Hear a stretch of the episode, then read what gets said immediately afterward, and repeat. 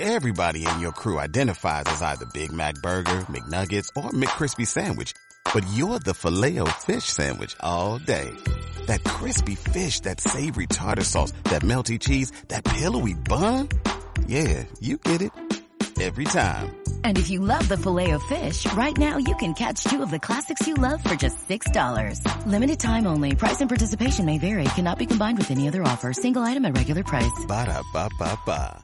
Bienvenidos y bienvenidas a Conversaciones Redentoristas. Mi nombre es José Díaz. Este podcast es dedicado a conocer sobre nuestros misioneros redentoristas, consagrados, laicos y colaboradores de la congregación. También es un espacio para la reflexión, la oración y la evangelización. Saludos, nos encontramos en este día en Conversaciones Redentoristas con el Padre Antonio Hernández Almejas, un sacerdote que cumple este año 50 años de sacerdocio. Estamos muy contentos, así que vamos a presentarles a Padre Antonio Hernández. ¿Cómo está, Padre? Muy bien, gracias a Dios y a la Virgen. Ok, Padre. El, usted se encuentra ahora mismo en la parroquia Los Tres Santos Reyes de Aguas Buenas. Eso es correcto, sí, en el pueblo que nací, que el pueblo que me vio nacer. Ah, usted, usted de aquí mismo. Original del barrio sumidero de Aguas Buenas.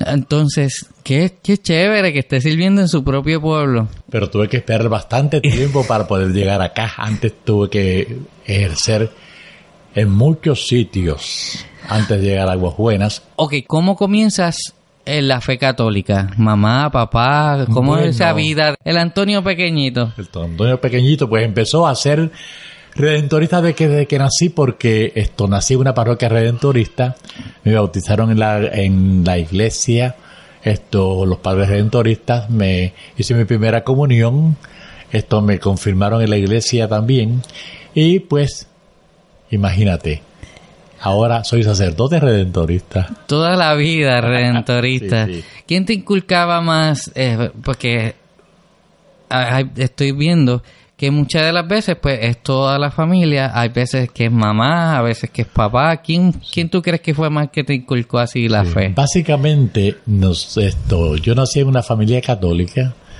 que el catolicismo de cumplir con los mandamientos de la iglesia, ir a la iglesia los domingos, confesar, comulgar, y sobre todo, pues vivir una vida esto eh, tranquila, eh, auspiciada, o no, no, auspiciada es una palabra feísima.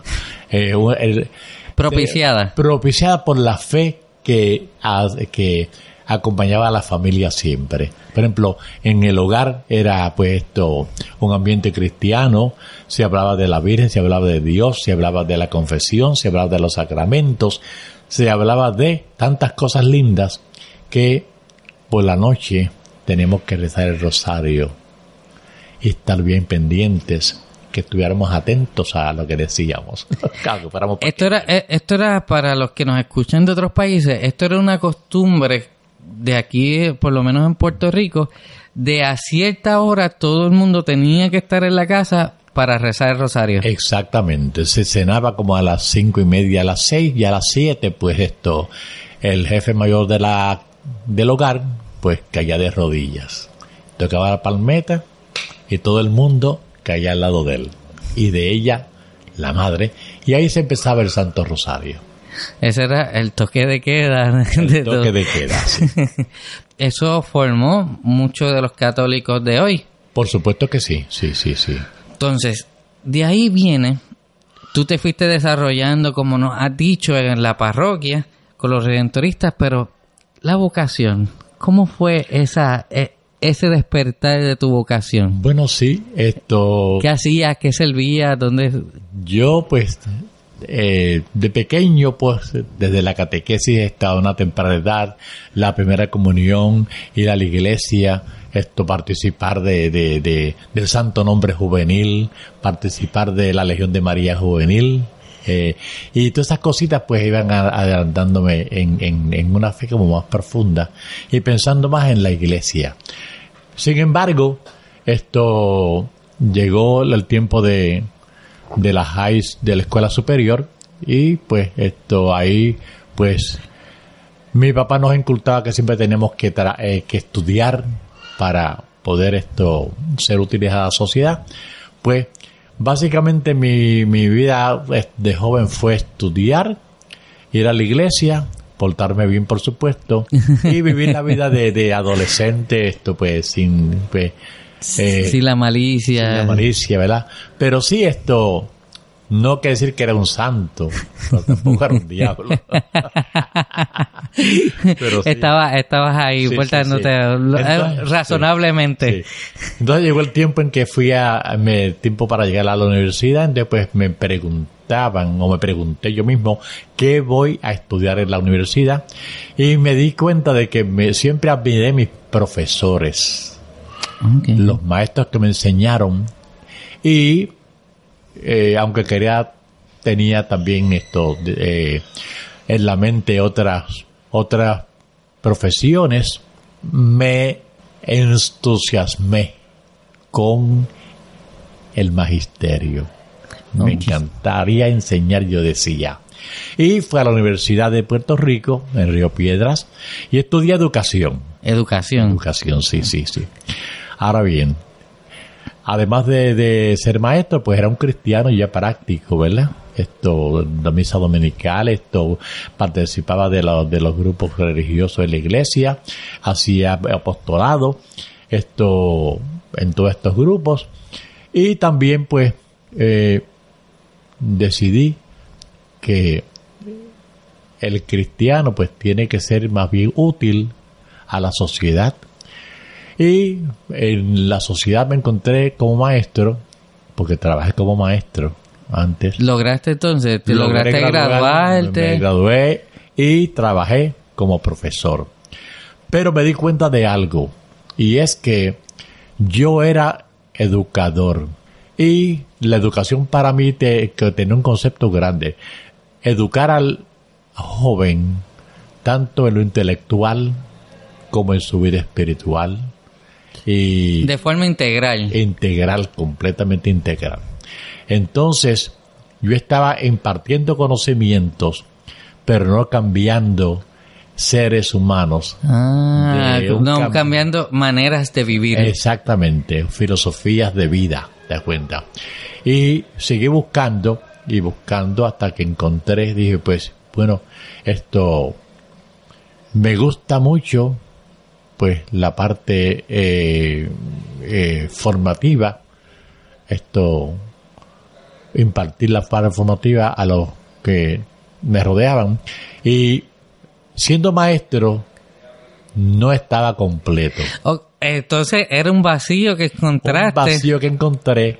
Yo enseñaba, impartía conocimientos, pero como te dije antes, no me encontraba esto, eh, cambiando seres humanos a una filosofía cristiana, una filosofía esto de amor a los demás, es de, de compromiso. Y ahí entonces viene una pregunta que te hace internamente, ¿cómo yo puedo entonces impartir cambios de vida? Exactamente, pues mira, me decidí esto, estudiar eh, la vida de los sacerdotes de mi pueblo cómo eran ellos, qué hacían. Pero no, no una manera literal, sino mirando, es, como investigándolos participando, ¿verdad? Lo que te llamarían hoy un stalker, estabas ahí detrás de ellos. Exactamente, sí, así era. Pues esto, yo ya lo habían conocido de la casa parroquial, ¿verdad? Esto. O sea que los tenías cercanos. Sí, sí. Esto, porque yo, aunque nací en Aguas Buenas, pues esto parte ya, ya esta, esta época yo eh, nos habíamos jugado a Caguas. Y allá, pues, de allá salí yo hacia el seminario. Cuando vi la vida del sacerdote, dije, aquí está lo mío. ¿Sabe por qué? Porque puedo enseñar. Y enseñar no solamente las artes del lenguaje, pues ciencia y matemática, todo ese aspecto, cosas intelectuales, pero también puedo enseñar estilos de vida, ¿verdad? Y puedo ser útil a la gente que me necesita para cambiar de estilos de vida a ellos y que yo pudiera ser útil a ellos. Y ahí empecé la situación de que decidí y un buen día, pues, esto apliqué, me aceptaron Y un junio, un julio 29, me fui 3.000 millas de casa. ya no era Río Piedra, ya no era... Ya no era Río Piedra, ya no era Ponce. ¿A dónde fuiste? Esto, fui a estudiar esto a Estados Unidos, Northeast Pennsylvania, era el colegio que fui. Y allá pues esto me encontré en un sitio distinto, pero sin embargo lo que yo llevaba en la mente era eh, perseverar.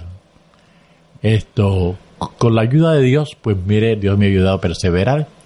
Y allá hice mi grado de humanidades y eh, tuve que pasar por eh, unas pruebas tremendas, por ejemplo, aprender latín aprender griego.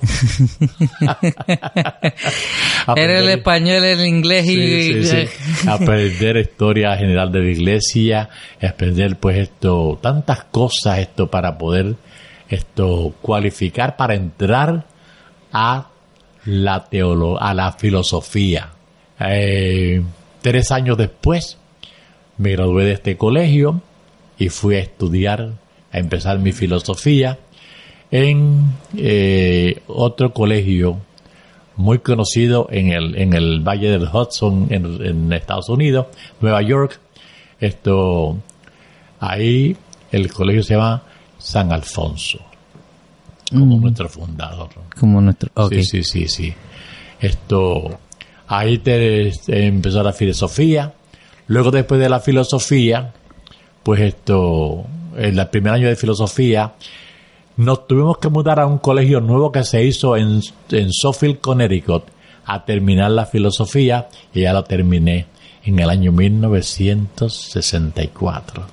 Ok, y de ahí después va la teología o haces otro proceso adicional. Eh, os seguí hasta la teología, la cual terminé en el año 1967 y entonces ya era candidato a, a, a ordenación, a ordenación esto, sin olvidarme que ya yo tenía, había tenido que hacer votos, o sea, pasar por el noviciado cinco años atrás. Yo ya era redentorista. Sí, que ya era religioso para ese entonces. Religioso.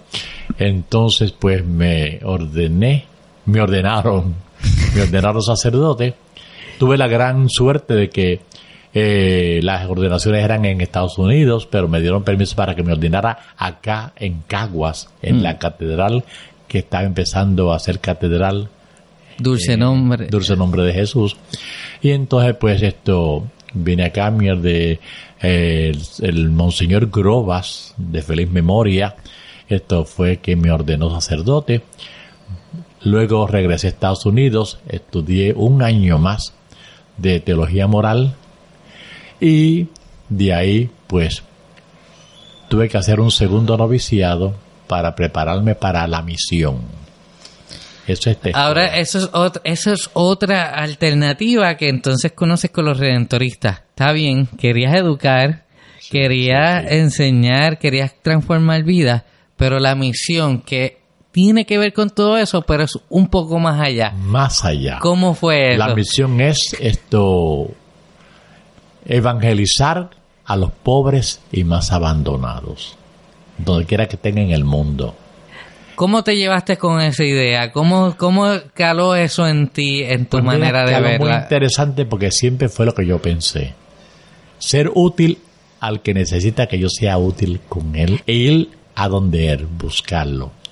Pues en ese caso la provincia nuestra cubría todo el este de los Estados Unidos, más el Caribe, Santo Domingo, las Islas Vírgenes y Brasil, Paraguay.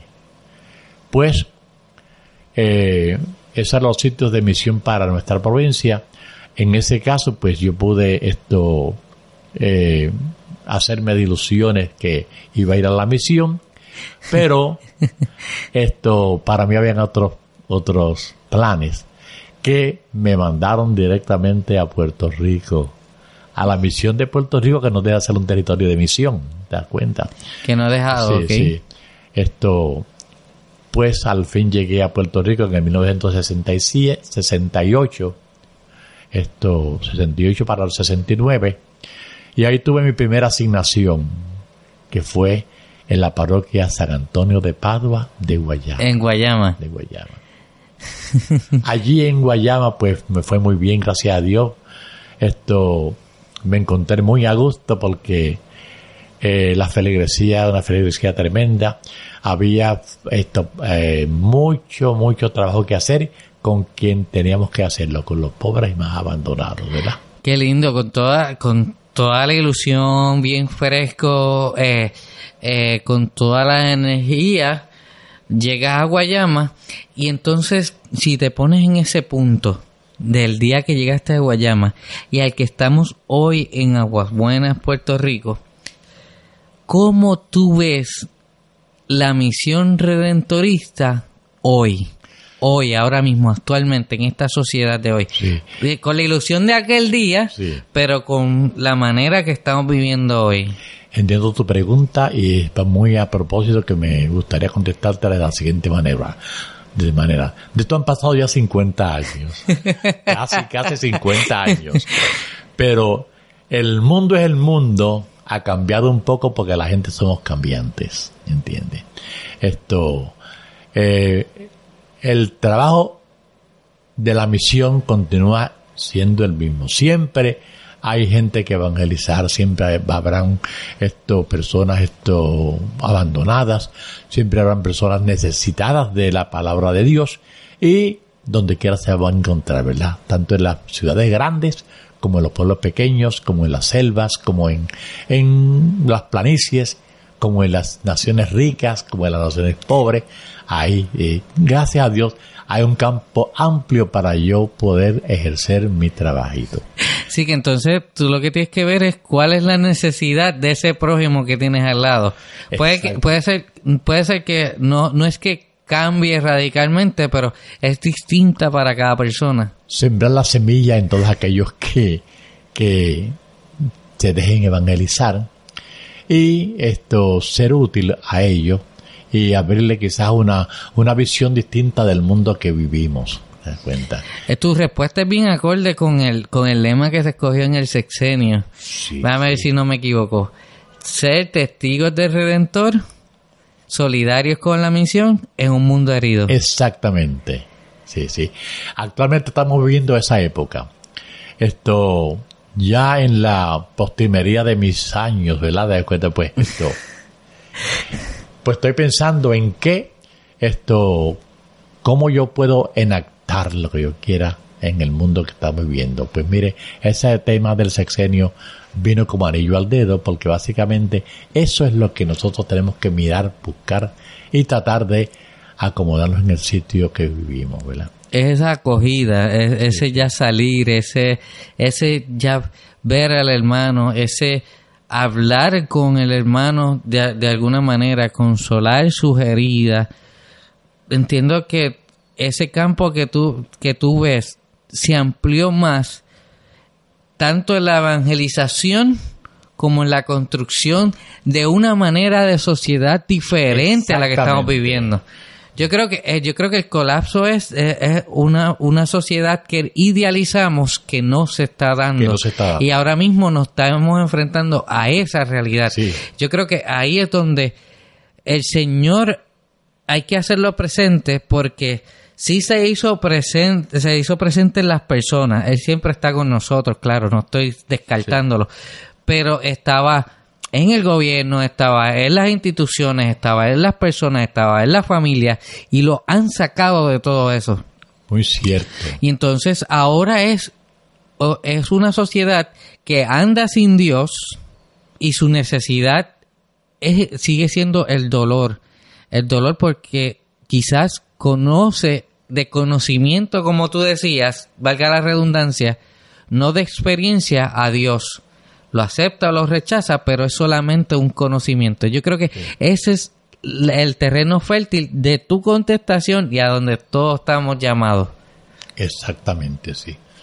Esto, debo añadir que el mundo que vivimos hoy día, ¿verdad? Es, es difícil evangelizar y lograr lo que uno quiere, pero no es imposible, ¿te das cuenta? Tenemos que empezar con quién voy a trabajar, Voy a trabajar con un pueblo que no ha, eh, no ha podido captar tantas cosas que para poder vivir la vida moderna de hoy día, ¿verdad?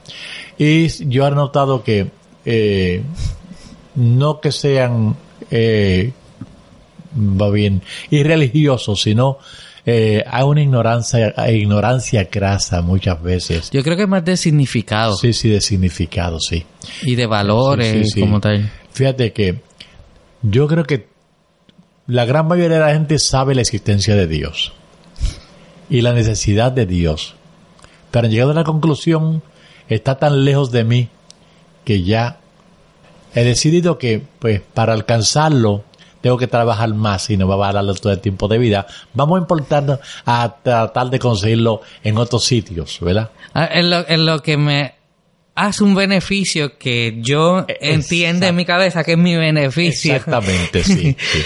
Ok, de ahí es, es donde entonces sale esta otra pregunta que es residente, esa pregunta es residente en este podcast. ¿Qué hoy tú le recomiendas, le aconsejas a una persona que cualquiera que sea su vocación, cualquiera que sea su vocación, se esté preguntando, ¿cómo yo le sirvo a Dios? ¿Qué consejo es el de Padre Antonio Hernán- Hernández? Pues mira, yo le diría lo siguiente. En- eh, Dios tiene un propósito para cada uno de nosotros cuando nos da la vida. Buscar ese propósito que Dios nos tiene para nosotros y llevarlo a cabo eh, de acuerdo a, la- a las potencialidades que tengamos de una forma eh, positiva. Y digo positiva porque tenemos que ser optimistas, no importa lo que esté pasando en el mundo de hoy. Eh, cuando yo voy a, a ejercer mi trabajo, pues, ¿qué tengo que pensar? Voy a trabajar con el pueblo de Dios. El pueblo de Dios es completamente Diverso. eh, diverso en cualquier sitio que tú vayas es de diverso verdad esto las etapas sociales son distintas verdad Eh, las comodidades físicas son distintas la educación es distinta pero todos tienen un alma tienen un espíritu, tienen un deseo de ser útiles, tienen un deseo de servir, lo que hay que despertárselo, buscarlo, Encender esa encender llama. esa llama. Una vez que le enciendes la llama, no dejarla apagar, porque esa es la eh, encomienda que Cristo nos dejó. Enciende la llama, nunca permitas que se apague, porque estás trabajando No la pongas debajo de la cama, no la pones, sí, siempre tener en el lo alto- aceite en lo alto donde alumbre. alumbre, alumbre. Y quizás esto, en los últimos 50 años que yo he vivido de sacerdocio, eh, siempre eso me ha, me, me ha- me ha ayudado a seguir hacia adelante, ¿te cuenta? Hay algo que hacer, lo tengo que hacer, lo voy a hacer porque Dios me va a ayudar. Y sobre todo, esto, eh, cualquier cosa que yo logre con la, la, la alma más abandonada que esté por ahí, es algo grande para Dios, porque lo más grande es el ser humano y un alma que tiene que salvar. Y si yo puedo ponerle un granito de arena para que esa alma se salve, viva feliz en este mundo, agradeciendo quién y quién es Dios, he hecho un trabajo bueno. Que el discernimiento para las personas, de lo que usted está diciendo, es que busque dónde es que Dios quiere que usted sirva. Pregúntese. La realidad para usted tiene un nombre. No eh, importa ser positivo a la hora de trabajar con la realidad, pero la realidad es una. Usted tiene que poner nombre y apellido, que esto es esto y esto es esto, lo que le pasa a mi sociedad, pero yo voy en el nombre de Dios. Exactamente. Para eso tú necesitas tener buen esto eh, conocimiento de la situación, estudiarla y luego atacarla, pero sobre todo con Dios como el capitán. Padre, este, aunque no lo crea, ya llevan 24 minutos. Se va rápido, ¿verdad? Más rápido, seguro que sí.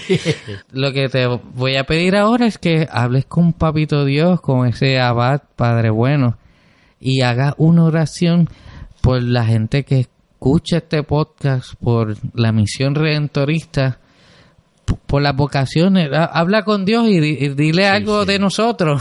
Por supuesto que sí. Esto me gusta hacer, me gusta esa temática. Básicamente, el Señor yo le pido, le pido todos los días que nos dé esto fuerza para ser útiles, para darnos cuenta que el mundo necesita de apóstoles hoy día más que nunca.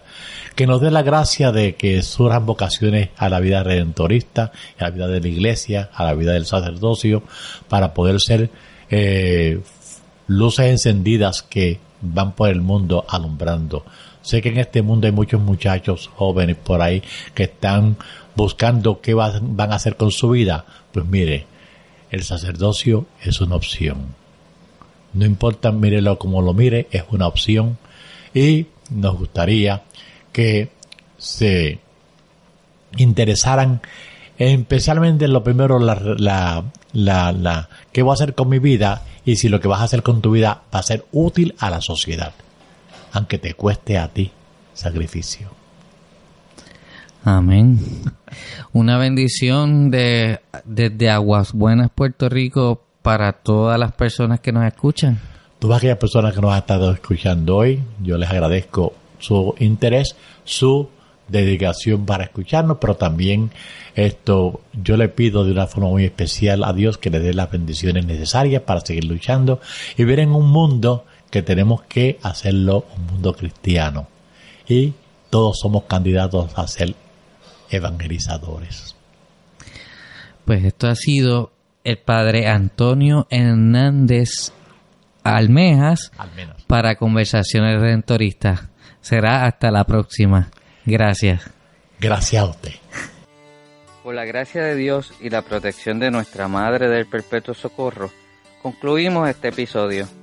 No sin antes decirles que nos puedes encontrar en Facebook como Conversaciones Redentoristas. También puedes escuchar este podcast a través de tu celular con la aplicación Podcast para sistema Apple, como el iPhone y el iPad. Y si tienes Android, puedes bajar la aplicación iVoox I-V-O-O-X. En cualquiera de esas dos aplicaciones, búscanos como Conversaciones Redentoristas y suscríbete. Recibirás este y otros episodios. También puedes enviarnos un correo electrónico a conversacionesredentoristas.gmail.com Gracias por escuchar este tu podcast, Conversaciones Redentoristas. Será hasta la próxima y bendiciones en el Redentor.